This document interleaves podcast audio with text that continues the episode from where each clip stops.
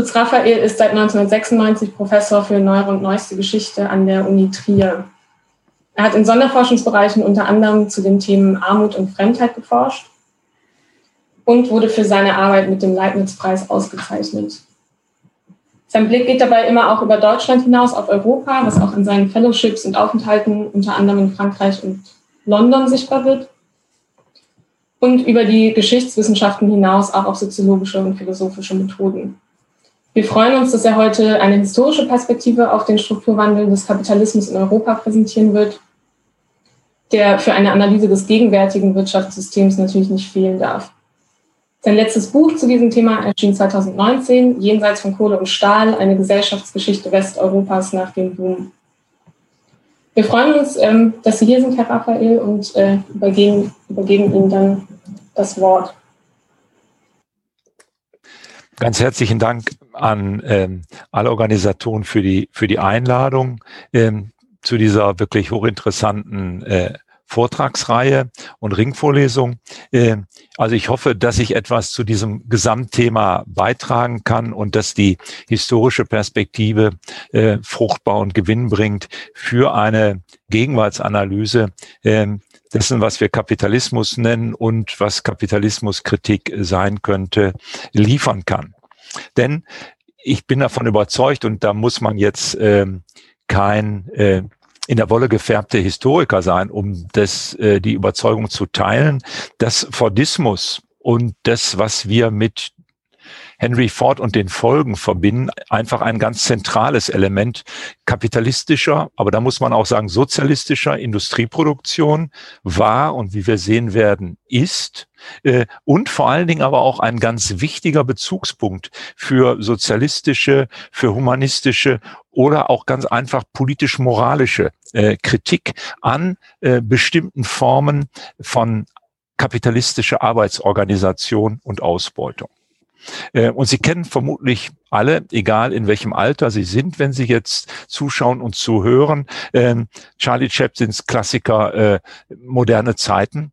Das war vielleicht die massenwirksamste äh, ironische Kritik an äh, Fordismus am Fließband äh, und industrieller Arbeit äh, im Zeichen verdichteter äh, Fließfertigung.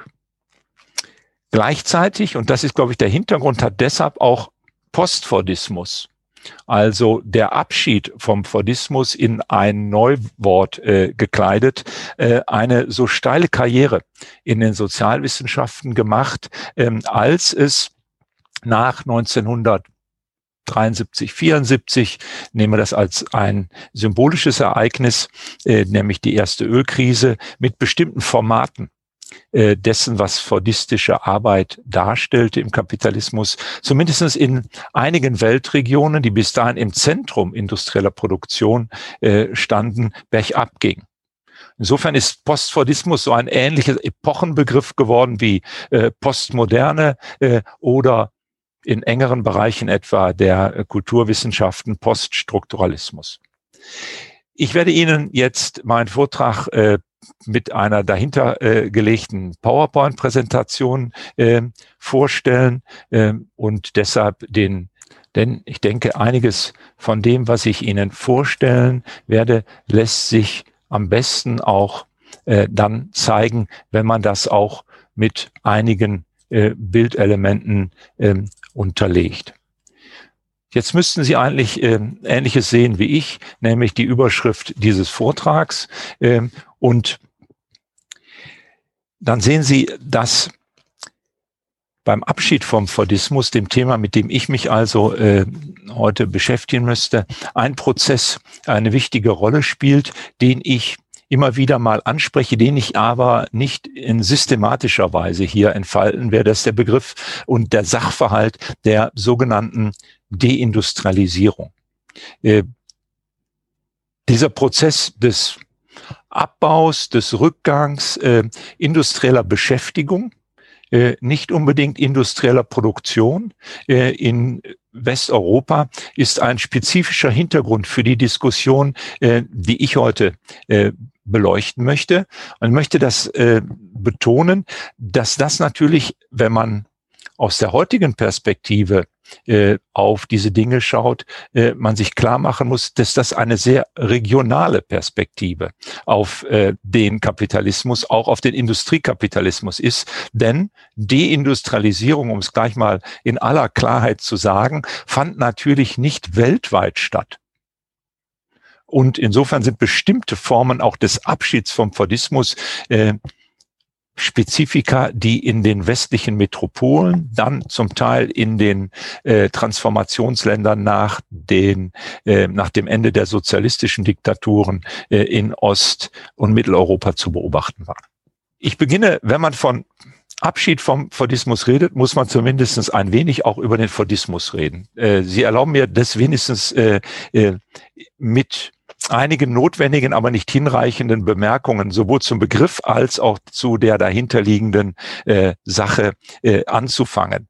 Äh, und mir scheint, eine Perspektive, wie sie die Geschichtswissenschaft auf den Fordismus entwickelt hat, ähm, ganz äh, wichtig, nämlich sich klar zu machen, dass Fordismus in der ersten Hälfte des 20. Jahrhunderts so etwas äh, wie ein visionäres Ordnungsmodell war.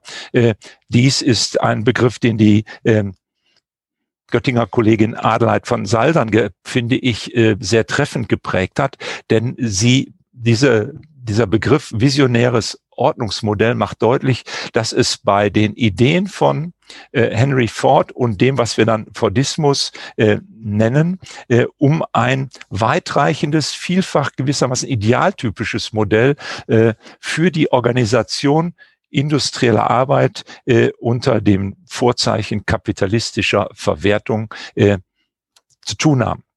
Insofern ist Ford, und da sind wir jetzt gewissermaßen äh, eigentlich an dem Ort des Geschehens, nämlich bei der Neuorganisation Autom, der noch zu diesem Zeitpunkt natürlich in den Kinderschuhen steckenden äh, Automobilproduktion in den USA. Das ist die Ideen, die äh, Henry Ford äh, entwickelte, um ein, die Massenproduktion eines preisgünstigen Automobils des Model Ts hinzubekommen, entwickelt hat äh, zu einem Weltbestseller geworden ist. Die Ideen gingen um die Welt. Äh, und insofern ähm, muss man auch gar nicht die Einzelheiten des ähm, Fordschen Produktions äh, Modells äh, sich genau anschauen, sondern muss sich klar machen, dass der Begriff etwa seit 1926 bereits im Deutschen äh, von einem Soziologen geprägt wurde, um eben idealtypisch äh, eine sozusagen äh, besonderes Verfahren der, wie es zeitgenössisch hieß, technischen Vernunft, ja, in der, im Umgang äh, mit Produktionsarbeit, äh, mit der Organisation von Unternehmen zu bezeichnen. Henry Ford und der Fordismus äh, sind insofern interessante Ergänzungen äh, zu dem, was zeitgenössisch unter der Überschrift Rationalisierung lief und typischerweise für uns mit dem Namen Taylor verbunden ist, nämlich äh, dem Schritt hin zur Zerlegung industrieller äh, maschinengelenkter äh, äh Arbeit in kleinste optimierte äh, Schritte und äh, damit, das, dieses, dieses Modell wurde von Ford aber integriert. Und damit sind wir bei der Besonderheit in eine Gesamtorganisation nicht nur der Produktion, sondern des Unternehmens. Und darüber hinaus aber in einem weiteren Schritt, und da sind wir bei den gesellschaftlichen Erweiterungen, auch des gesellschaftlichen Umfelds der eigenen äh, Firma mit Blick auf die Regulierung des Sozialverhaltens seiner Beschäftigten. Äh, schließlich sogar davon ausgehend wurde Fordismus auch ein Programm zur Rationalisierung von Familie, Wohnen, städtischen äh, Umgebungen. Wesentlich ist, da sind wir auch bei dem visionären Ordnungsmodell, dass Ford und seine Ideen ganz konkret äh, sein Buch äh, ein Weltbest äh, Weltbestseller wurde, der dann eben in die unterschiedlichsten Sprachen übersetzt war, aber auch in entsprechende regionale beziehungsweise nationale Settings übersetzt worden ist. Also auch in der Praxis. Äh, und darüber werde ich jetzt im Folgenden gar nicht sprechen. Ganz früh schon in den 20er Jahren können Sie eine interessante Übersetzung beobachten, nämlich äh, ins Russische. Und damit in die ganz andere Situation des Aufbaus des Sozialismus in einem Lande. Und die Übernahme der entsprechenden großen auf Massenproduktion, auf Durchrationalisierung von äh, Handarbeit ausgerichteten Ideen von fort in die entstehende äh, sowjetische äh, Industrie sind natürlich eine ganz spezifischer, ein ganz spezifischer Entwicklungspfad, der aber zu Parallelführungen etwa, wenn Sie zu, weiterdenken, in der Bundesrepublik und in der DDR etwa in den 50er und 60er Jahren führten. Ich will Ihnen nicht lange äh, und nicht in langen historischen äh, Exkursen äh, über Ford und den Fordismus äh, hier äh, berichten, sondern möchte Ihnen wenigstens in zwei Bildern vor Augen führen, worum es da ging. Und wir haben jetzt den Zeitraum von in den 1910er Jahren äh, ist die sozusagen Erfindungsstunde, aber wir haben den äh, insgesamt den Zeitraum von etwa äh, 1910 äh, bis zum Ende des Zweiten Weltkrieges als die Phase, für die äh, dieser Begriff visionäres Ordnungsmodell von Adelheid von Saldern sehr treffend ist. Denn es handelt sich zunächst einmal um experimentelle Entwicklungen, die punktuell die Entwicklung äh, etwa industrieller äh, Fertigung und kapitalistischer Produktionsweise in der Zwischenkriegszeit bestimmte. Längst nicht Standards. Und zu Henry Fords Modell, das sehen Sie hier auf diesem Bild, äh, gehört das Fließband als die große technische Innovation. Dazu gehört aber auch die Anordnung der Arbeitskräfte äh, in, zu entsprechenden einzelnen Handgriffen, äh, die dann immer an derselben Stelle getan werden. Sie sehen etwa, dass neben den Bändern die entsprechenden Boxen stehen, aus denen Teile beziehungsweise Werkzeug genommen wird. Ich möchte Sie aber hinweisen auf äh, zwei Personen, auf die man vielleicht bei diesem Foto sonst gar nicht achten würde, die etwa äh, im, äh, in der, im Hintergrund stehen und gemeinsam auf offensichtlich einen Plan oder ein Blatt schauen und darüber sprechen. Anders als die Belegschaft die Blaumänner äh, tragen, äh, handelt es sich hier um Menschen in Anzügen beziehungsweise äh, im Hemd äh, und es handelt sich offensichtlich um Vorgesetzte. Management und Produktionsarbeit werden strikt getrennt. Planung und Ausführung werden ganz nach im Sinne von Taylor auseinandergehalten äh, und Gleichzeitig bedeutet dies auch, dass ständig geschaut wird, wo man etwas optimieren kann.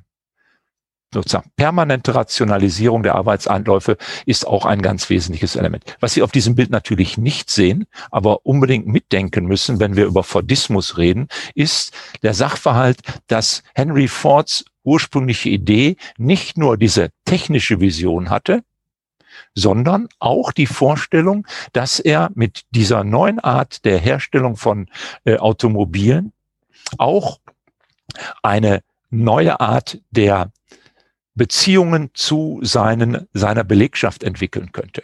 Denn das Problem solcher Fabriken in den USA, äh, konk äh, konkret in Detroit, äh, vor und während des Ersten Weltkrieges war, dass ein enormer Turnover, ein Wechsel der Belegschaften war. Vielfach waren die Männer, die Sie dort sehen, Sie sehen Männer, äh, Arbeitsmigranten. Frisch ins Land gekommen und sehr rasch erschöpft, enttäuscht äh, von dieser Bandarbeit. Um diese Arbeiter aber an das Werk zu binden und damit die Arbeitsqualität zu steigern, äh, gehörten so die Vision von Ford Hochlöhne dazu. Die bekannte Formel von den Five Dollars. Diese Hochlohnpolitik hat nur als Randbemerkung keineswegs einfach funktioniert. Nicht, weil Henry Ford so ein sparsamer Kapitalist war, sondern weil die Rahmenbedingungen für eine solche Hochlohnpolitik, nämlich die entsprechende Entwicklung eines einer Massennachfrage, auch nach dem Model T, äh, nämlich dem preisgünstigen Auto, was da auf, an den Bändern äh, produziert wird, äh, nicht mithielten.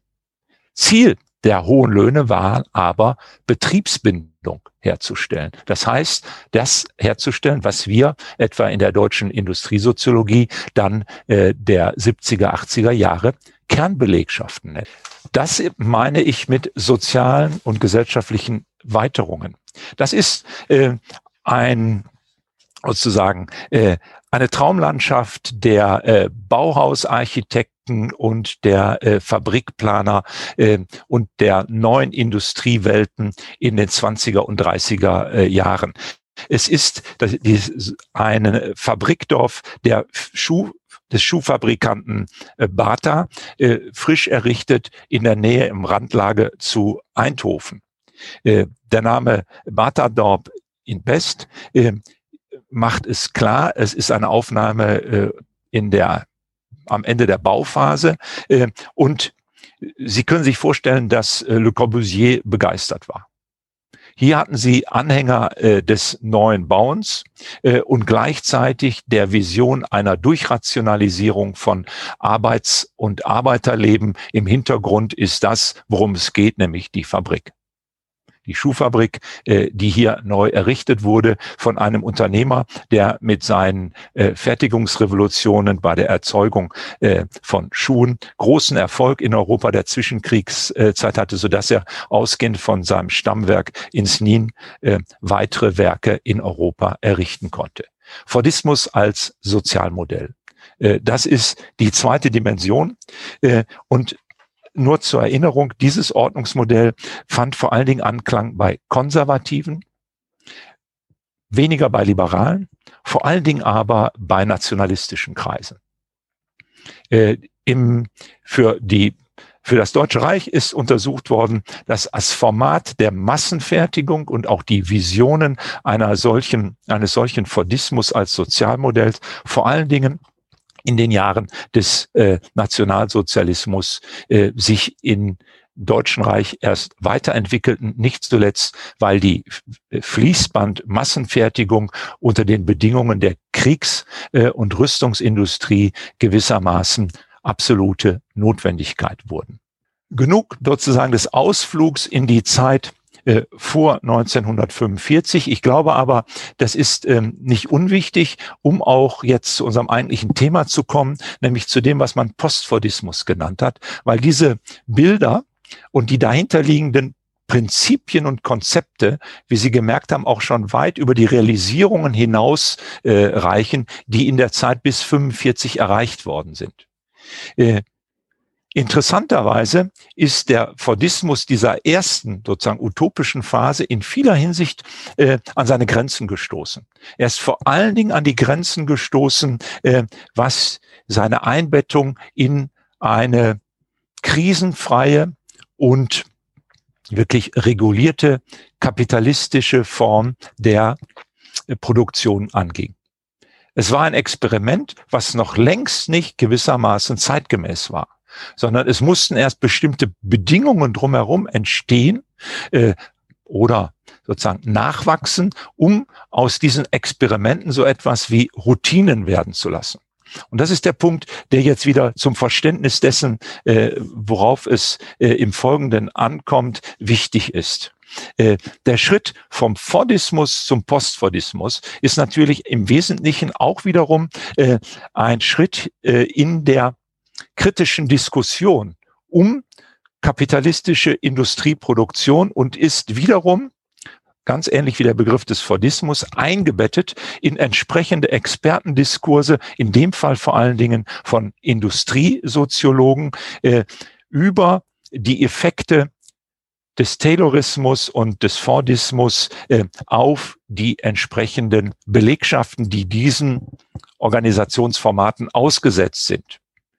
Das große Thema gewissermaßen äh, des Fordismus nach 45 in der Sicht dieser Industriesoziologen ist Entfremdung.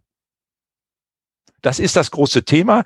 Dazu muss man zu dem Zeitpunkt kein radikaler äh, Kapitalismuskritiker sein, muss gar kein Marxist sein, um diesen Begriff etwa in den 50er Jahren äh, aufzunehmen und in der Industriesoziologie für empirische Forschungen äh, sozusagen nutzbringend anzuwenden. Denn diese Debatte, diese zweite Debatte um den Fordismus ist geprägt von dem Siegeszug der Massenfertigung und der Fließfertigung erst in den USA, dann aber auch in den westeuropäischen und in den sozialistischen Ländern. Äh, und es ist auch geprägt von der Entstehung auch eines nun funktionierenden Akkumulationsregimes.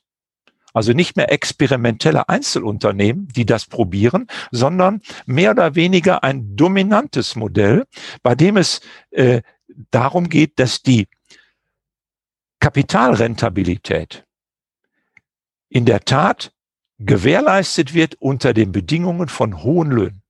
Das, was bei Ford gewissermaßen noch experimentell gefordert und moralisch begründet wurde, wurde jetzt Normalität, gerade für die großen marktführenden Unternehmen. Und das beruhte darauf, und deshalb spricht etwa die äh, Regulationsschule in Frankreich auch von einem Akkumulationsregime, weil solche großen Unternehmen die entsprechenden Produktionsleistungen erbringen konnten, um Fließfertigung mit einem Modell zu machen und gleichzeitig dabei sich ihrer Absätze sicher sein konnten. Und zwar wachsender Absätze. Denn nur wenn Sie solche sozusagen Economies of Scale auch wirklich kalkulatorisch in Rechnung stellen konnten, konnte man davon reden, dass man das riskieren kann, äh, nachgiebig beziehungsweise großzügig äh, bei den Angeboten der entsprechenden Löhne für die eigenen Belegschaften zu äh, sein, um sie an das Werk zu binden.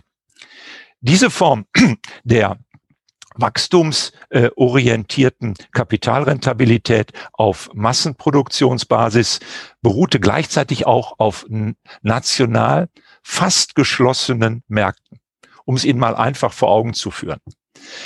Große Automobilkonzerne der 50er, 60er, am Anfang auch noch der 70er Jahre wie VW, Renault, Peugeot in Frankreich, ja, die britischen Autobauer, zahlreich, aber trotzdem noch mit großen Marktsegmenten, hatten eigentlich in ihren Ländern bestenfalls mit General Motors und mit Ford zu rechnen, weil die waren schon weltweit äh, äh, weltweite Akteure.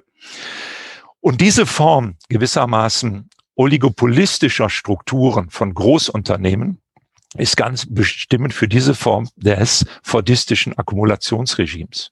Sie finden dies auch jenseits der Automobilbranche, die natürlich bei Fordismus immer als erstes genannt wird, etwa wenn Sie an Siemens denken, an AEG, äh, an Osram, also an die äh, entsprechenden Konsumgüter. Also wachstumsbasierte Teilung der Produktivitätssteigerung in Profit und Löhne, Lohnzuwächse, bei gleichzeitigen sozusagen schon äh, in Rechnung gestellten und regelmäßig eintretenden Absatzsteigerungen der eigenen Produkte. Das ist dieses Modell, was äh, das Produktionsmodell des Nachkriegsbooms war. Wir bewegen uns hier zum einen natürlich im Westeuropa und zum anderen aber auch in den äh, auch stark wachstumsorientierten sozialistischen Ländern der 50er, 60er Jahre und in den USA. Wesentlich ist jetzt aber, dass dieses Modell aufgrund des eigenen Erfolges in den späten 60er und 70er Jahren in eine Krise gerät. Die Produktion äh, selbst wird von denjenigen, die diese Produktion äh, tragen, von den Bandarbeitern, den sogenannten Massenarbeitern, praktisch durch Streiks, durch entsprechende Arbeitsverweigerung, durch die Übernahme auch der Kontrolle der Arbeitsabläufe faktisch außer Kraft gesetzt. Natürlich funktionierten äh, Fabriken von Fiat trotz großer Streiks äh, die französischen Werke äh, weiter. Aber die Bedingungen der Rentabilität gingen verloren. Und das Zweite kommt auch hinzu, äh, die Autos ließen sich nicht mehr zu den Preisen absetzen, von denen man erwartete, dass sie abgesetzt werden könnten. VW geriet in eine enorme Krise, weil der Käfer nicht mehr zu verkaufen war in dem Maße, wie man das hatte, weil die Kunden plötzlich mehr Modelle, andere Modelle, ja weiß Gott was erwarteten von den Produzenten. Und weil Konkurrenz äh, das Geschäft schließlich auch verdarb. der Aufstieg etwa der asiatischen Autobauer, wir werden das noch sehen, vor allen Dingen voran der japanischen, äh, mit einem dann bald durch ganz Europa und die USA geisternden äh, Gespenst, was sich nämlich Toyota nannte. Krise des Fordismus ist aber aus der Perspektive der Kritik an Entfremdung, erinnern Sie sich an das, was in den 50er und 60er Jahren äh, gesagt worden war äh, von Seiten der Industriesoziologen, die solche Arbeitsabläufe untersuchten, äh, eine Chance zur Veränderung.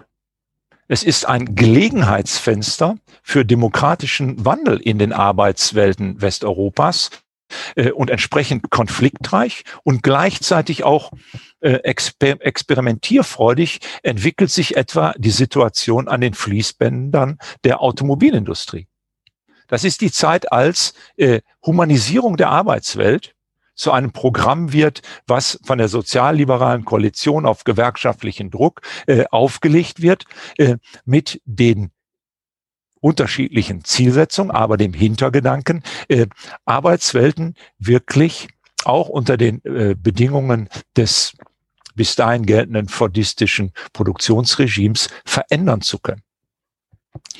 Schnell geriet diese Krise des Fordismus in die Situation, dass die Rahmenbedingungen dieses Akkumulationsmodells insgesamt so schnell ja, äh, erodierten, dass die gesamte Situation sozusagen der Fortsetzung einer entsprechenden Produktionsweise, sprich die Weiterführung der Produktion, die Weiterexistenz von entsprechenden Werken und Unternehmen selbst in Frage gestellt wurde.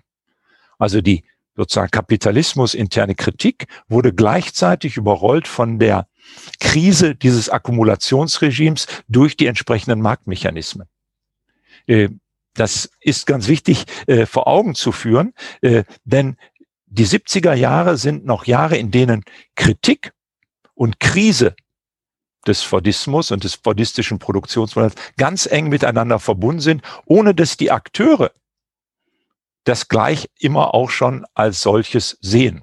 Um nun verstehen zu können, wie sich und in welche Richtung? Arbeitswelten zwischen 1975 und 2000 in den Industrien Westeuropas veränderten, also um die großen Tendenzen verstehen zu können, ist es nun mal notwendig, einen kurzen Blick wenigstens, bevor wir wieder zur industriellen Produktion zurückkehren, auf die Rahmenbedingungen, die politische Ökonomie äh, zu werfen, die sich in diesem Zeitraum äh, sehr rapide, sehr rasch und sehr dramatisch veränderte. Denn diese politische Ökonomie muss man in, äh, kennen, um die Genese neuer an die Stelle des alten fordistischen Akkumulationsmodell tretenden Akkumulationsregime, ich übernehme diesen Begriff aus der Regulationsschule, äh, zu verstehen. Bitte beachten Sie, ich behaupte, es gibt es entstanden mehrere Akkumulationsregime. Die These davon, dass es nur eins gegeben hat, ist nie auch für die Zeit zwischen 1945 und 1975 so formuliert worden, dass es überall Fließbänder gegeben habe und überall natürlich nur Großunternehmen. Natürlich gab es daneben andere, aber es gab ein dominantes Modell. Und damit kann man relativ viel erklären. Und man kann auch sehen, wie Produktionsformen, denken Sie etwas, etwas an kleinteiligere, auf Spezialprodukte äh, äh, orientierte äh, Mittelbetriebe, sich mehr und mehr etwa im Ra und mit dem wachsenden äh, Wohlstand und dem äh, anwachsenden Massenkonsum in Richtung dieses fordistischen Akkumulationsmodell entwickelten. Nach 1975 ist das Gegenteil der Fall. Dort, wo dieses fordistische Modell existierte, ging es entweder, verschwand es ganz, eine Möglichkeit, oder aber es veränderte sich und es entwickelten sich daneben andere und neue Formen. Das ist äh, ganz wichtig und ein kurzer Blick darauf, was sind eigentlich die Kontexte. Äh, wenn man so einen Begriff wie Akkumulationsregime äh, verwendet, dann sollte man sich wenigstens ganz kurz äh, klar werden, was damit alles äh, in den Blick zu nehmen ist.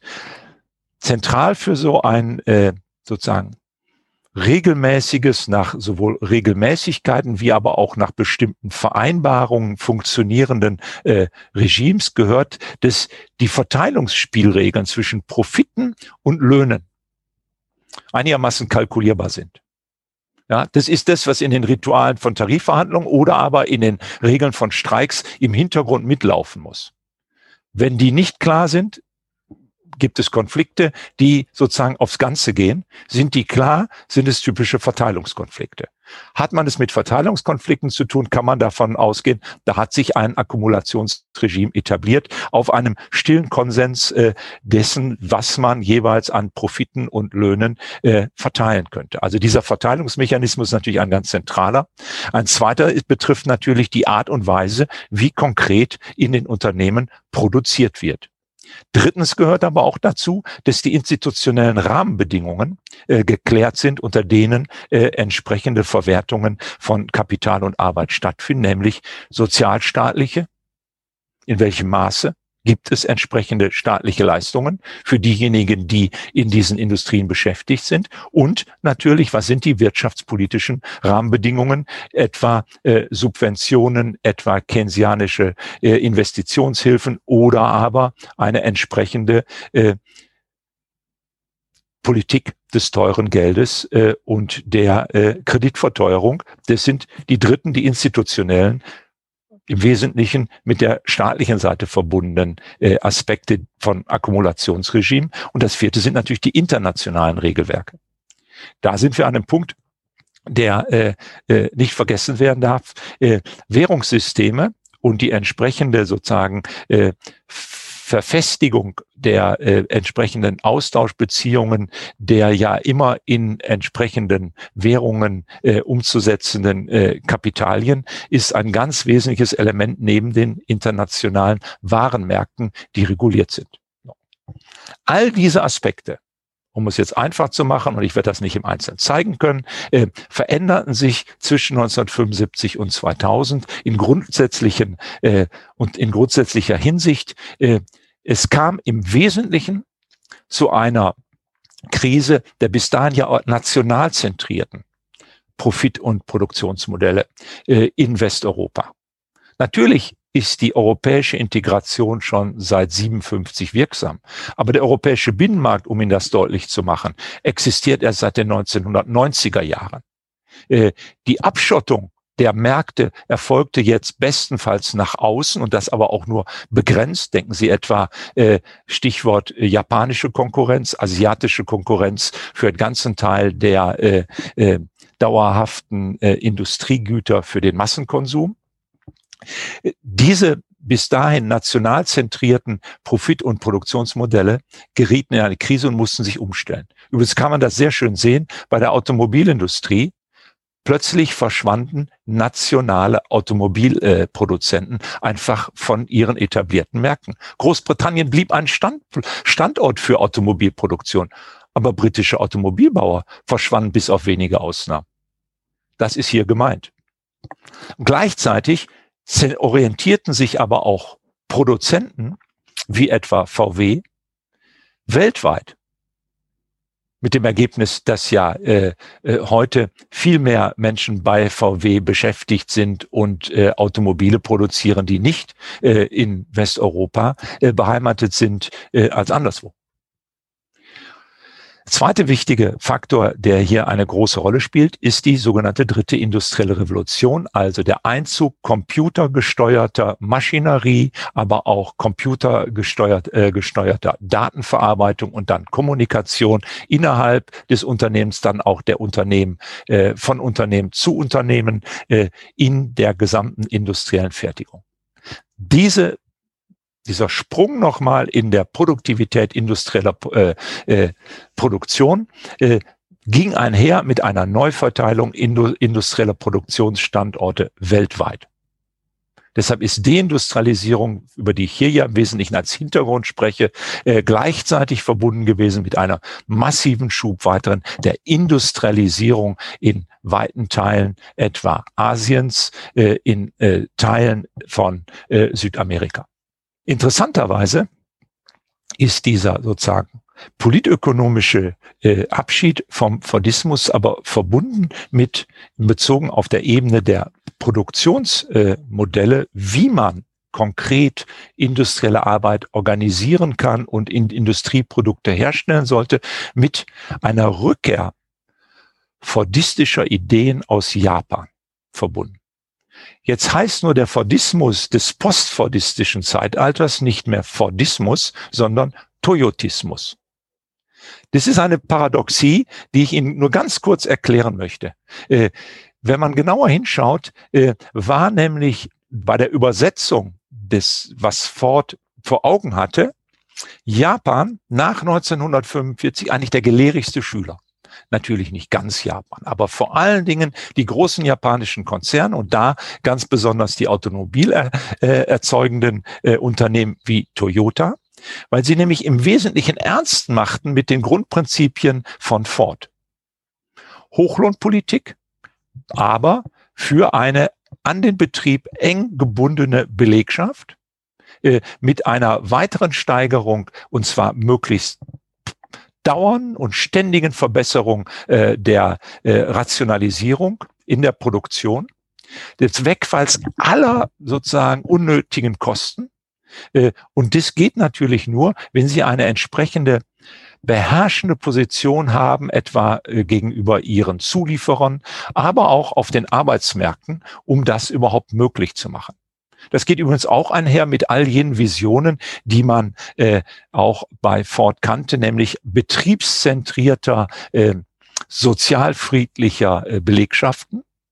Zum Beispiel, dass man äh, entsprechende Betriebsgewerkschaften hat und keine äh, sozusagen äh, antagonistisch auftretende Branchen oder gar äh, äh, noch größere Gewerkschaftsverbünde. Die waren nämlich nach dem Krieg als kommunistisch-sozialistisch erfolgreich auch politisch verdrängt worden.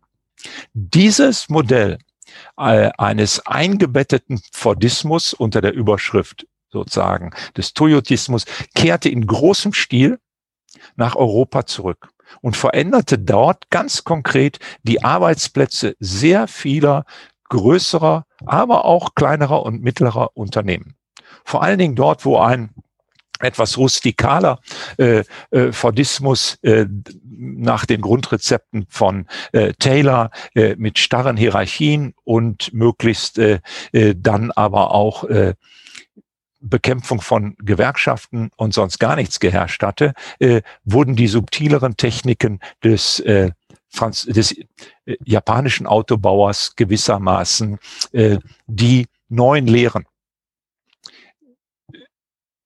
Rückkehr aus Japan mit einem Fragezeichen, weil das, wir werden das gleich noch sehen, äh, mit erheblichen Veränderungen der Arbeitsteilungen aber auch verbunden war.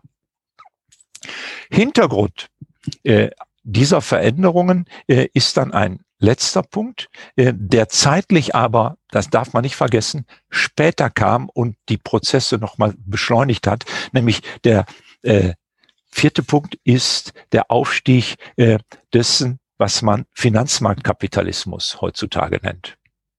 Äh, Sie dürfen sich das nicht so vorstellen, auch wenn man das heute aus der Rückschau gerne äh, so übereinander legt, als sei diese Krise des Fordismus gleichzeitig auch schon der Start äh, des oder die Durchsetzung des von Finanzmärkten in der entsprechenden Größe und eines Finanzmarktkapitalismus gewesen. Die Geschichte der Finanzmärkte und der äh, ist eine ganz eigene, aber um wenigstens grob äh, zeitlich den Rahmen zu setzen, äh, stellen Sie sich die Prozesse vor allen Dingen seit den späten 80er Jahren und dann in den 90er Jahren in dramatischer Bewegung hin zur Entstehung entsprechender Märkte für den Erwerb und die Bewertung von Unternehmen. Damit ist die, war die Möglichkeit gegeben, dass auch die Bewertung von entsprechenden Investitionen in solche großen Unternehmen etwa wie General Motors ja, oder äh, die europäischen Autobauer auf ganz neue Grundlagen gestellt wurde. Und aus den mächtigen Unternehmen wurden gewissermaßen bittstellende äh, Unternehmen, die Kapital brauchten für die entsprechenden Investitionen, die nun aber äh, von den entsprechenden Akteuren äh, an den Börsen beziehungsweise den sogenannten institutionellen Anlegern und den dazugehörenden äh, Beratungsfirmen äh, kritisch beäugt, bewertet und vor allen Dingen danach eingeschätzt wurden, ob eine entsprechende Kapitalrendite äh, zu erwirtschaften war. Sie sehen hier ein ganz anderes Modell der Verteilung zwischen äh, Profiten und möglichen Kosten. Ich spreche schon gar nicht von der Verteilung von Profit und Lohn, von dem ich vorhin gesprochen hatte, als ich von dem alten fordistischen Akkumulationsmodell sprach. Um nun handfest auch äh, die Bedeutung dieser auf der Makroebene geschilderten Prozesse vom Fordismus zum Postfordismus mit der kleinen Klammer und der Rückkehr fordistischer Elemente in japanischer Gestalt äh, zu konkretisieren. Einige Blicke in die Veränderungen der Industriearbeit, die sich nämlich im, unter dem Eindruck dessen, was ich gesagt habe, natürlich auch rabiat veränderten. Da wir in der Regel über Industriearbeit nur schlecht informiert sind, die wenigsten von uns äh, als Industriearbeiterinnen äh, tätig waren, äh, einige Bilder. Sie können äh, so ein wenig als äh, Hilfe beim Heranzoomen an Arbeitswelten äh, des Fordismus und des Postfordismus weiterhelfen. Hier sehen Sie eine klassische Aufnahme, würde ich sagen, eines Montagebandes. Hier haben wir das Renault-Werk aus einem Renault-Werk aus den 70er Jahren. Da wird äh, ein der R5 gebaut und Sie sehen zwei sogenannte Ouvriers spécialisés, also angelernte Bandarbeiter. Beide sind vermutlich Arbeitsmigranten. Und das ist natürlich klassische Fließbandfertigung, sehr nah noch an dem Bild, was Sie vorhin gesehen haben am Anfang äh, am Model T. Äh, hier geht es auch um Massenmärkte und Sie sehen auch selbst das Arrangement der entsprechenden Boxen für die Teile, die man für die Montage braucht, ist noch seit Fords Zeiten dieselbe geblieben.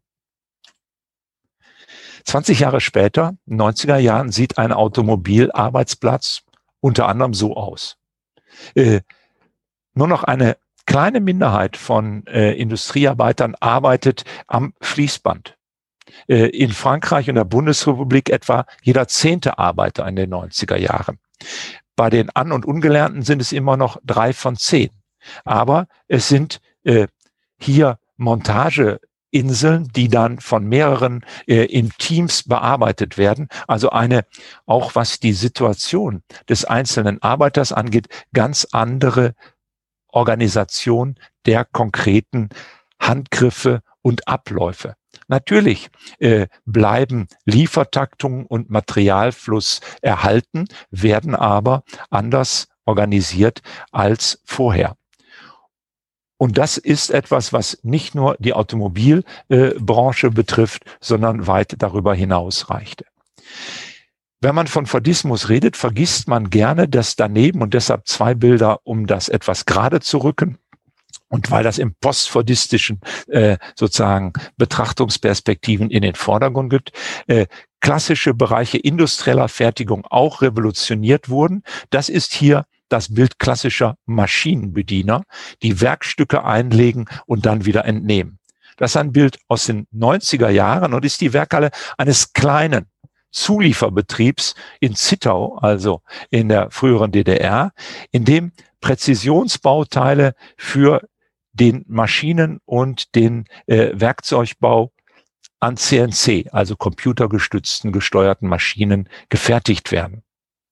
Und häufig finden Sie in der Zeit nach 1970 äh, die Kombination äh, solcher Arbeitsplätze mit den vorher gezeigten. Äh, und diese Rekombination ist, wird dann noch ergänzt durch einen dritten Typus von äh, Arbeitsplatz, der auch deutlich zunahm, nämlich das ist die Bedienung beziehungsweise Überwachung großer Anlagen quasi automatischer Produktionsprozesse, die aber nicht nur der Wartung, sondern auch der Kontrolle äh, und der Steuerung äh, bedurften. Natürlich ist die hier ein Bild der Chemieindustrie. Es ist die Chemie- und äh, Pharmabranche, äh, das Paradebeispiel für diese Art industrieller Fertigung, äh, die aber sich weiter ausgedehnt hat. Konkret bedeutete die Abkehr von den Prinzipien der fordistischen Bandfertigung, äh, dass vor allen Dingen die Aufteilung in Hand- und Kopfarbeit jene sozusagen Selbstverständlichkeit verlor, die sie in dem ersten Bild von äh, äh, des Forge, der Fortune Fabrik noch verkörpert sahen, in dem selbstverständlichen Gegensatz zwischen Blaumann äh, und äh, Ingenieur beziehungsweise Werksleiter in Anzug beziehungsweise anderer Kleidung. Diese flexiblere Verbindung von Hand- und Kopfarbeit hat keineswegs dazu geführt, dass die Unterschiede verschwanden. Sie verwischten sich aber und es entstanden vor allen Dingen neue äh, Kombinationen, sowohl der Wartung wie auch äh, des Einsatzes der Fertigung, der Planung und etwa äh, der späteren Serviceleistungen. Das ist etwas, äh, was man für die Kritik kapitalistischer Arbeit wissen muss, denn die verlor genau in dieser Phase, also in den 80er und 90er Jahren, erheblich an Schärfe. Sie geriet gewissermaßen in eine, wie es zeitgenössisch hieß, neue Unübersichtlichkeit, weil vielfach die Arbeitsplätze, die man nun vorfand, etwa in der Automobilindustrie, Sie haben vielleicht die Bilder noch in Erinnerung, nicht nur sauberer waren, sondern angenehmer, die dort Beschäftigten mit den Rhythmen besser umgehen konnten, weil die Taktungen im Einzelnen länger waren, ohne dass aber der entsprechende sozusagen die Arbeitsintensität nachgelassen hätte. Also Unübersichtlichkeit für all diejenigen, die hier ein eindeutiges Bild entweder der Verbesserung, Humanisierung war das Stichwort der Arbeitswelt, oder aber der Verschlechterung. Weitere äh, sozusagen Ausbeutung unter kapitalistischen Vorzeichen erwarteten. Generell das will ich aber im Einzelnen Ihnen jetzt gar nicht äh, weiter äh, ausführen, gilt es, dass die Arbeitszeiten vor allen Dingen kürzer und flexibler wurden aber natürlich intensiver genutzt. Äh, industrielle Arbeit wurde in Westeuropa eine, äh, eine Arbeit, die immer weniger Teil des Lebens, aber auch der Wochenzeit äh, in Anspruch nahm. Also eine, es kam zu einer Verkürzung etwa der Wochenarbeitszeit, der Jahresarbeitszeit. Das nicht, weil diese Arbeitszeiten einfach geschenkt wurden, sondern weil hier wesentliche Weichenstellungen in entsprechenden Konflikten äh, mit Gewerkschaften beziehungsweise äh, Linksparteien in den 70er und 80er Jahren vor allen Dingen zu diesem Ergebnis führten, die dann aber von Seiten der Unternehmern äh, sehr nach harten ersten Widerstand sehr flexibel auch für eigene Interessen genutzt wurden.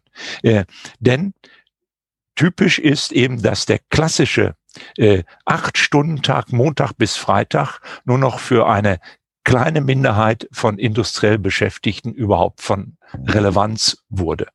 Stattdessen hat man eine nochmalige Ausweitung der Schichtarbeit in unterschiedlichen Formaten der Wechselschicht, aber auch äh, eine unterschiedliche Verteilung äh, in Wochen und vor allen Dingen im Jahresverlauf. Mit der Möglichkeit eben die Arbeitsintensität äh, dort unterzubringen, wo auch die Produktionszyklen sich befinden. Dinge, die also von den starren äh, Regime des Acht-Stunden-Tages äh, an fünf Tagen in der Woche äh, sich weit entfernen. Im Ergebnis äh, ist aber festzuhalten, dass ein ausgesprochen irritierendes Nebeneinander äh, bei den äh, arbeitssoziologischen Untersuchungen äh, zustande kam von auf der einen Seite erneut nach den Prinzipien von Taylor zerlegten Arbeitsabläufen an neuen Maschinen, etwa äh, computergestützten Maschinen äh, und der Erweiterung von Arbeitsaufgaben und Verantwortungen äh, an Arbeiter in der industriellen Produktion. Hier äh, versuchte man lange Zeit Trends zu finden. Äh, diese Trends ließen sich aber unter den Gesichtspunkten sozusagen der Betriebsgröße oder der technologischen Innovation schlicht und ergreifend nicht finden. Und das ist ein ganz wichtiger Grund, warum äh, der Begriff des Postfordismus auch heute noch verwendet wird, weil es einfach äh, empirisch ausgesprochen schwierig ist, überhaupt mit einigermaßen Erfolg so etwas wie das eine, ja, neue Produktionsmodell anpreisen zu können als Ergebnis der eigenen Forschung. Also es ist nicht nur die Einfallslosigkeit von Industriesoziologen, äh, das weiter dieses Wort des Postfordismus als eine Art, naja, äh, Ersatzbegriff für diese Umformungsphase benutzt wird. Selbst wenn Sie in bestimmten Bereichen äh, sehen, dass sich gewisse Trends durchgesetzt haben, sind wir weit davon entfernt, dass es so etwas wie einen technologisch bestimmten Pfad gegeben habe. Auch die zweite Perspektive, dass es so etwas wie einen ideologisch bestimmten Pfad, Siegeszug etwa einer neoliberalen äh, äh, Fabrik gegeben habe, erweist sich bei genauerem Hinsehen als schlichte Übertreibung oder aber, wenn man es äh, äh, scharf sehen will, Wunschdenken. Das hat vor allen Dingen mit zwei Dingen zu tun aus meiner Sicht. Zum einen damit, dass die Verteilung von Kopf- und Handarbeit, konkret die Hierarchisierung von Kompetenzen und Wissensbeständen, die natürlich nach 1970 auch im Zuge der dritten industriellen Revolution ganz wichtig wurde, dass diese Verteilung ganz zentral von den nationalen Ebenen der Kodierung von Wissen, von Bildungsabschlüssen abhängig blieb. Das verweise ich hier vielleicht eher auf die Diskussion, aber die Situation etwa in Großbritannien oder den USA auf der einen Seite und Frankreich oder vor allen Dingen der Bundesrepublik Österreich und der Schweiz äh, unterscheiden sich in dieser Hinsicht in diesen Jahrzehnten so fundamental, äh, dass es auch zu ganz anderen Arrangements, äh, vor allen Dingen des Erfahrungswissens von Produktionsarbeitern und Arbeiterinnen äh, kam, je nachdem, ob man es mit berufszentrierten Wissenssystemen oder aber äh, mit professionszentrierten Systemen, die sonst nur Learning on the Job kennen, zu tun haben. Der dritte, der zweite Punkt, der eine wichtige Rolle spielt, äh, sind die mitlaufenden Vorstellungen darüber, äh, was denn jetzt eigentlich Humankapital sei. Die Begrifflichkeiten schwanken übrigens. Ich nehme diese vor allen Dingen über Becker äh, dann auch international verbreitete Konzeption, äh, dass äh, man eben als Einzelner eine entsprechende Kompetenz erwirbt und dass dies wie ein Kapital zu betrachten sei.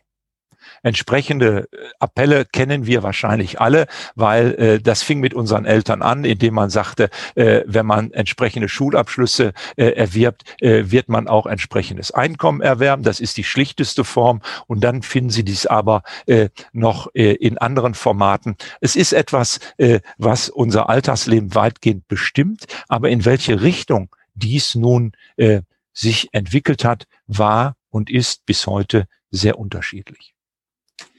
Wenn ich noch Ihre Aufmerksamkeit noch ein bisschen über Gebühr strapazieren äh, darf, möchte ich Sie auf einen letzten Punkt aufmerksam machen, nämlich auf die Tatsache, dass selbst wenn man diese nationalen Unterscheidungen ernst nimmt und da äh, wird man da noch auf einer relativ hohen sozusagen äh, Makroebene äh, fündig, äh, wird man nicht zufrieden sein, wenn man nach der Ausgestaltung kapitalistischer Industriearbeit äh, im Konkreten sucht. Denn äh, was zu beobachten ist, dass auf der Ebene der Unternehmen und auch und auf der Ebene der Betriebe, vor allen Dingen in dem Zeitraum dieser Umbrüche, also zwischen Mitte der 70er Jahre und Ende der 90er Jahre, die Zeit der Umbrüche ganz unterschiedlich genutzt wurde.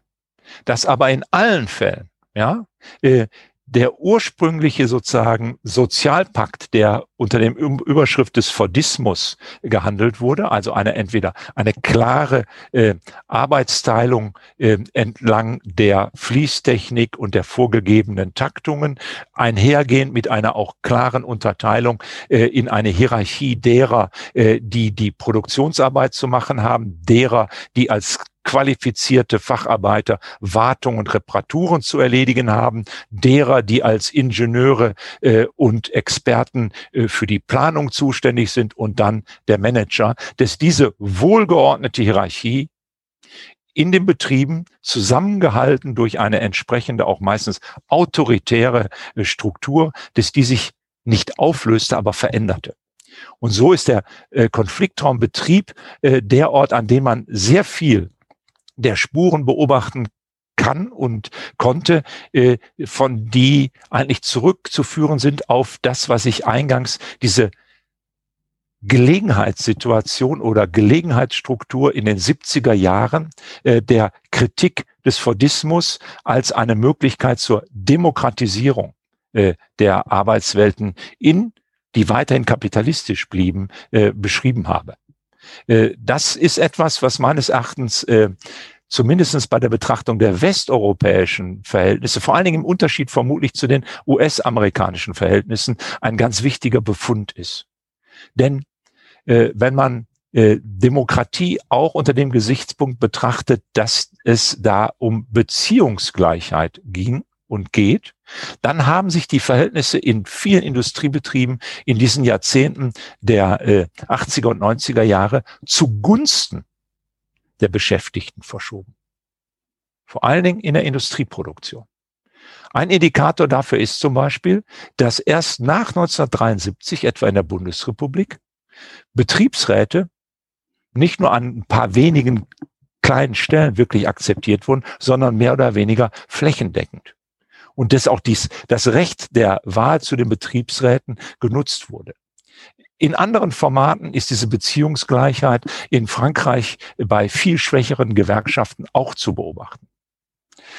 Ein anderer Aspekt ist, äh, dass dieser Konfliktraumbetrieb diese Beziehungsgleichheit aber auch in anderer Form äh, zum Beispiel äh, zur Realisierung brachte, weil dort etwa von Unternehmensseite der Einzelne und äh, Beschäftigte in einem ganz anderen Maße angesprochen.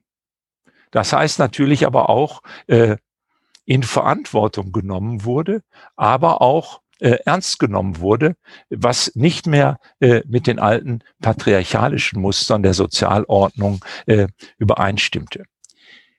Dieses dieses Bild in die betrieblichen Sozialordnung in Zeiten des Postfordismus ist deshalb extrem spannend, weil dieses, äh, dieser Blick auch eine häufig vergessene Dimension der Demokratisierung äh, westeuropäischer Länder äh, in den 70er und 80er Jahren äh, zeigt.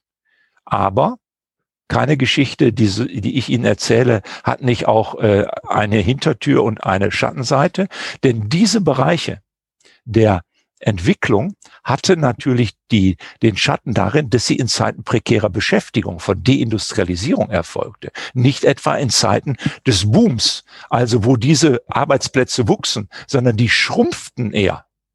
Das heißt, es wurden Inseln nicht der Seligen aber Inseln der Stabilität, auch der sozusagen Mitbestimmung und der Beziehungsgleichheit in einer Umgebung, die ganz deutlich durch prekärere und damit aber auch natürlich ungleichere und wie es dann auch schon schnell zu sehen ist, hierarchischere äh, Arbeitsverhältnisse äh, hineinführten. Und die Pointe ist, dass ja eine Menge äh, von Betriebsorten entstanden, in denen schließlich, wie das äh, der äh, Industriesoziologe Kotthoff genannt hat, schiere Arbeitshäuser entstanden, die in nichts sich unterscheiden äh, von jenen Arbeitshäusern, äh, die im 19. Jahrhundert äh, schon gewissermaßen als die Schreckenskammern äh, Kapit äh, Kapitalismus, äh, Kapitalismus kritischer Zeitgenossen beschrieben worden sind.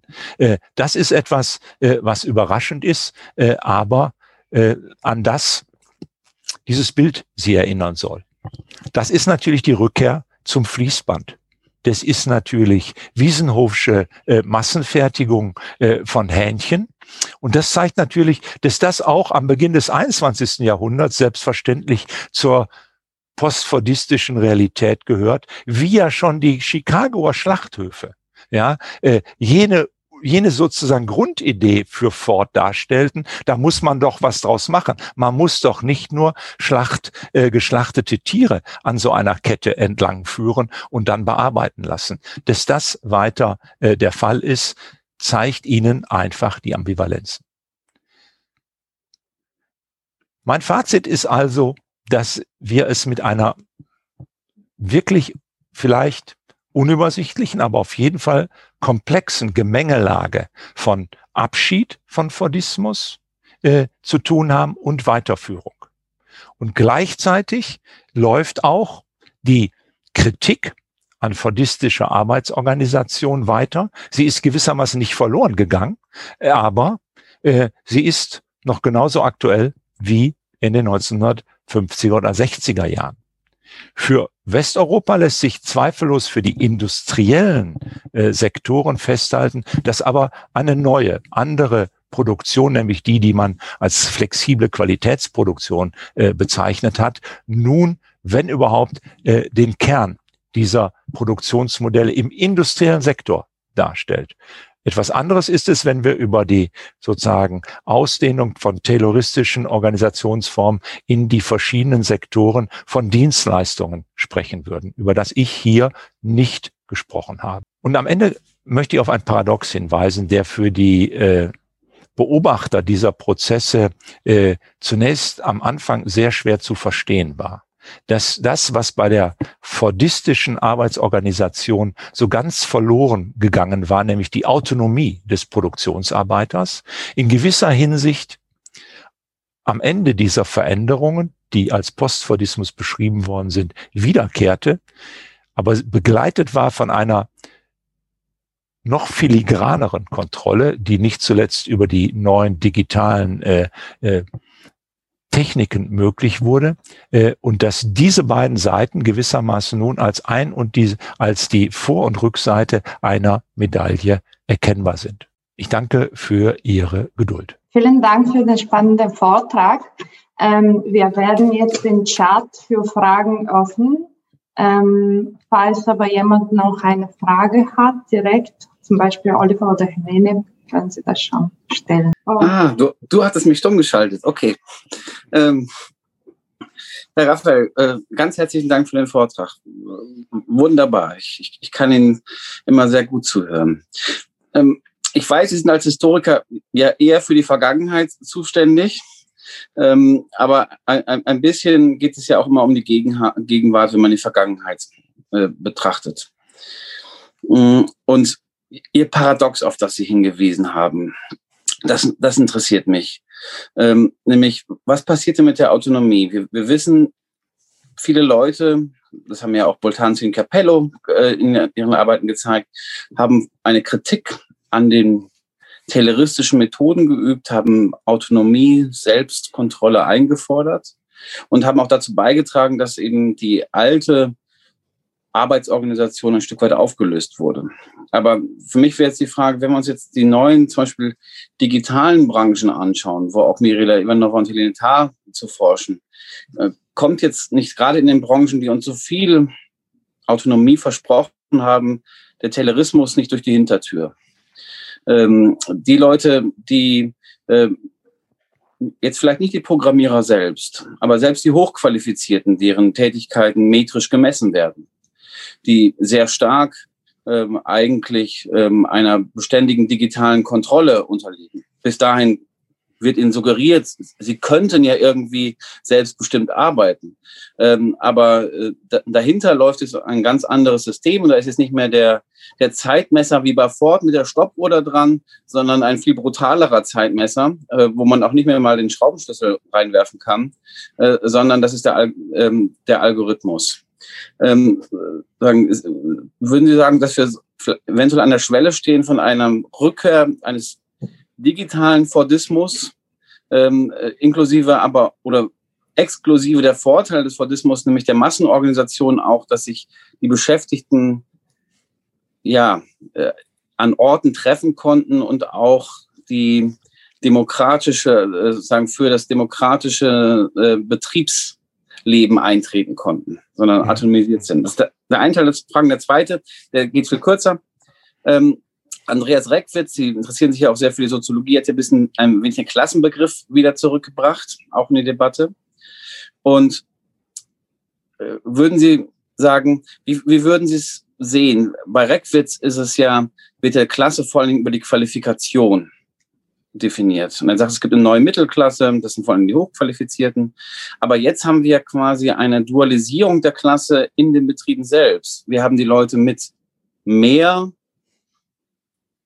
bürgerlichen Rechten und sozusagen eine Klasse sozusagen von, ähm, das haben Sie ja mit Rosa Vallon äh, so bezeichnet, mehr, mehr Beziehungsgleichheit und gleichzeitig eine Klasse, die wieder Defizite daran aufweist. Wie würden Sie das sozusagen zu dieser neuen Klassengesellschaft in Beziehung setzen? Äh, ja, äh, zwei äh, ebenso spannende wie, wie komplizierte Fragen, äh, die da, die Sie aufwerfen. Eben zum, zum ersten, äh, weiß ich nicht, wo der Trend hingeht. Ich würde vor einem warnen, weil das ist in dem Zeitraum, den ich jetzt genauer betrachtet habe, diese, dieser Umbruchphase der dritten äh, industriellen äh, Revolution unter den Bedingungen der Deindustrialisierung in Westeuropa sichtbar geworden, gab es keinen technologischen äh, sozusagen Determinismus. Äh, mit derselben Maschinen, also derselben technologischen Voraussetzungen konnten unterschiedliche Lösungen gefunden werden richtig ist. Und deshalb, äh, dieser Spielraum äh, muss gesehen werden. Äh, was ich glaube, ist, dass wir seit 2000 auch wieder nochmal eine ähm, Verschiebung äh, weltweit der verschiedenen Produktionsregime haben unter diesem übergreifenden, ich bin jetzt mal ganz platt, Akkumulationsmodell die Richtung das Richtung Finanzmarktkapitalismus geht. Selbst da gibt es noch Unterschiede und da gibt es, glaube ich, ganz eindeutig unterschiedliche Tendenzen, wenn man das jetzt mal auf Nation hoch aggregiert. Das ist komplex, aber so. Und da sehe ich das, was Sie beschreiben, ähm, als eine Gefahr, die vor allen Dingen äh, mit den amerikanischen Konzepten oder den angelsächsischen Konzepten, die natürlich auch in anderen Ländern angewandt werden, äh, in Verbindung steht, die aber nicht automatisch äh, zum auch Markterfolg führen. Das ist Interessante. Der Markterfolg, das ist die, zum Beispiel die Lektion der Krise äh, 28, 29, äh, kann auch gerade bei den Firmen und in den, bei den Produktionsregimen sein, die genau das nicht tun. Die also die Spielräume lassen, die ganz bewusst Kontrollmöglichkeiten nicht ausreizen äh, und nicht retailorisieren. Äh, das ist, das ist sehr interessant und muss einfach weiter untersucht werden. Und ich glaube auch, man muss dies als Chance, nicht als Gewissheit der Gestaltbarkeit sehen. Äh, ob das klappt oder nicht klappt, äh, ist eine Frage, altmodisch formuliert, von Kräfteverhältnissen und Rechtsverhältnissen. Auch von Rechtsverhältnissen. Ja, worauf Sie hingewiesen haben, dass man äh, die, die, die bekannte Situation BMW-Werk äh, äh, Leipzig, ne, die Linie am Boden, die die Leiharbeiter von der Stammbelegschaft trennt und damit natürlich Rechte auch trennt.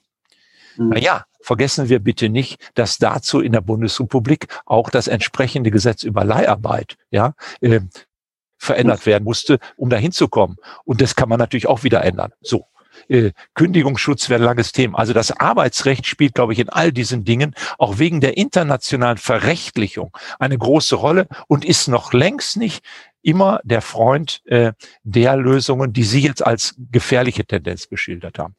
Man möge mir meinen Optimismus nachsehen, aber äh, jedenfalls als Historiker kann ich nicht einfach äh, diese vielfach immer wieder erwartete technologische äh, Selbstverständlichkeiten des Worst Case, sag mal, abhaken im Sinne, ist empirisch erwiesen. Äh, das würde ich mal festhalten. Das zweite ist ähm, der Hinweis auf ähm, den äh, Klassenbegriff. Kommt es innerhalb der wir haben es jetzt im Wesentlichen hier ja in der Diskussion beschränkt auf die Industriearbeiterschaft und die Umgebung sozusagen von Produktionsarbeit. Da könnte man sicherlich auch den Logistikbereich dazu nehmen. Mhm. Ich habe überhaupt kein Problem mit, äh, weil bestimmte Situationen sich auch dort stellen und die Unterscheidung äh, ja auch eine äh, fließende ist. Aber äh, man kann natürlich immer aus soziologischer Sicht eine Unterscheidung treffen und sagen, da könnte sich eine Klasse bilden. Empirisch gesehen halte ich das nach wie vor für Unsinn. Weil eins macht Reckwitz, was ich nicht für richtig finde. Er überträgt eine Perspektive aus den USA, wo in der Tat aufgrund dieser unterschiedlichen Konflikte über die Wissensordnungen eine fast schon ja an die 1920er Jahre in Europa erinnernde Kragenlinie entstanden ist zwischen jenen, die die, äh, die nur einen Highschool-Abschluss haben und jenen, die einen College- und anderen Abschluss haben, also zwischen mhm. Professionals und dem Rest der Welt entstanden war. Dort ist das so. Und dort, ich meine, äh, wenn Sie sich nur fragen, Sie, Sie, Sie lesen etwas über American Working Class. Was lesen Sie dann? Dann fragen Sie, wie, wie haben die die denn zahlenmäßig ermittelt? Ganz einfach. Über Schulabschlüsse. Machen Sie das mal bei uns. Das ist doch Unsinn. Da wird doch jeder sagen, was, was soll das? Der Sozialhistoriker genauso wie der Bildungssoziologe, äh, wie der Industriesoziologe und weiß Gott wer. Das ist der Unterschied, glaube ich. Und den übersieht Reckwitz. Also dieses, ne, das ist, ist klar aus, es kommt aus einer Debatte, aber in der, zumindest in der bundesrepublikanischen, in der schweizerischen, in der österreichischen, in der dänischen äh, Situation. Ein wenig in England, ja ist das nicht eine adäquate Beschreibung. Und entsprechend sind dort die Übergänge auch wichtig. Ja? Mhm. Und deshalb gibt es ja auch etwa ganz anders gelagerte Probleme, äh, wenn ein das Versprechen eines allgemeinen Bildungsabschlusses, amerikanisches Modell, ja, Humankapital äh, über allgemeinen Bildungsabschluss zertifiziert, äh, auf Arbeitswelten stößt, die denen gar nicht entsprechen und etwa in Frankreich seit 20 Jahren äh, zu Diskriminierung und Enttäuschung geführt haben. Vielen Dank.